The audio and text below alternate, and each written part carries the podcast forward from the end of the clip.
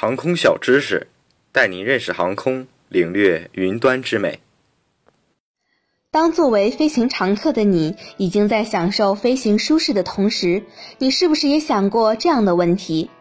当你作为旅客第一次怀着紧张兴奋的心情搭乘飞机的时候，你是不是脑海中闪过这样的问号？飞机上怎么只有救生衣、救生船，而不见降落伞呢？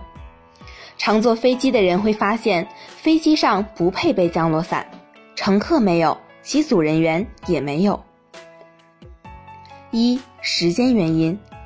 飞机失事通常都是在瞬间发生的，出现险情或者故障，多数为飞机起落和降低的时候。即使每位乘客都拥有降落伞，也来不及完成跳伞的准备工作。二、高度原因。一般商用客机都在平流层飞行，飞行高度是一万米左右，而适合跳伞的高度是一千到八百米左右。在那个高度，空气十分稀薄，温度十分低，在机舱外根本无法生存。再加上客机的飞行速度十分快，即使将高度降低至可以跳伞的高度下，跳出舱外，由于空气的阻力。会像重重的撞在一堵墙上一样，一般人体无法承受这样的撞击。未经训练的人在自由下降的过程中会遭遇寒冷、惊慌、异物撞击，极容易昏迷，并且由于空气阻力，所有的衣物都会被剥离身体，因此带着降落伞包安全下降九千米基本是不可能的事情。三、地面原因。就算降落伞没有被剥离身体，并且能够正常的打开情况下，跳伞生还的几率仍然基本为零，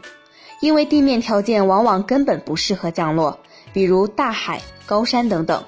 未经训练的人由于不会操作降落伞，很容易把自己裹到伞包中，然后像一块石头一样砸到地面，摔成柿饼。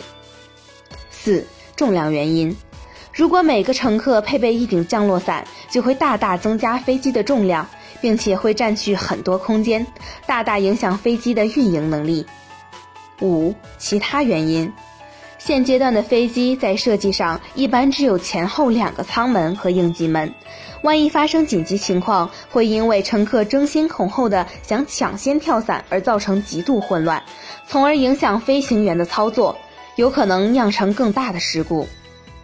客机的机舱是密封的，如果打开舱门，会导致严重的失压事故，后果是全舱旅客全部冻死或窒息而死。降落伞不是人人会用，跳伞需要有相当的经验和技巧。再说，大型客机在遇到万分紧急的情况下，坠落速度很快，并且不规则，即使能打开舱门，那么大的压力，人也很难跳出去。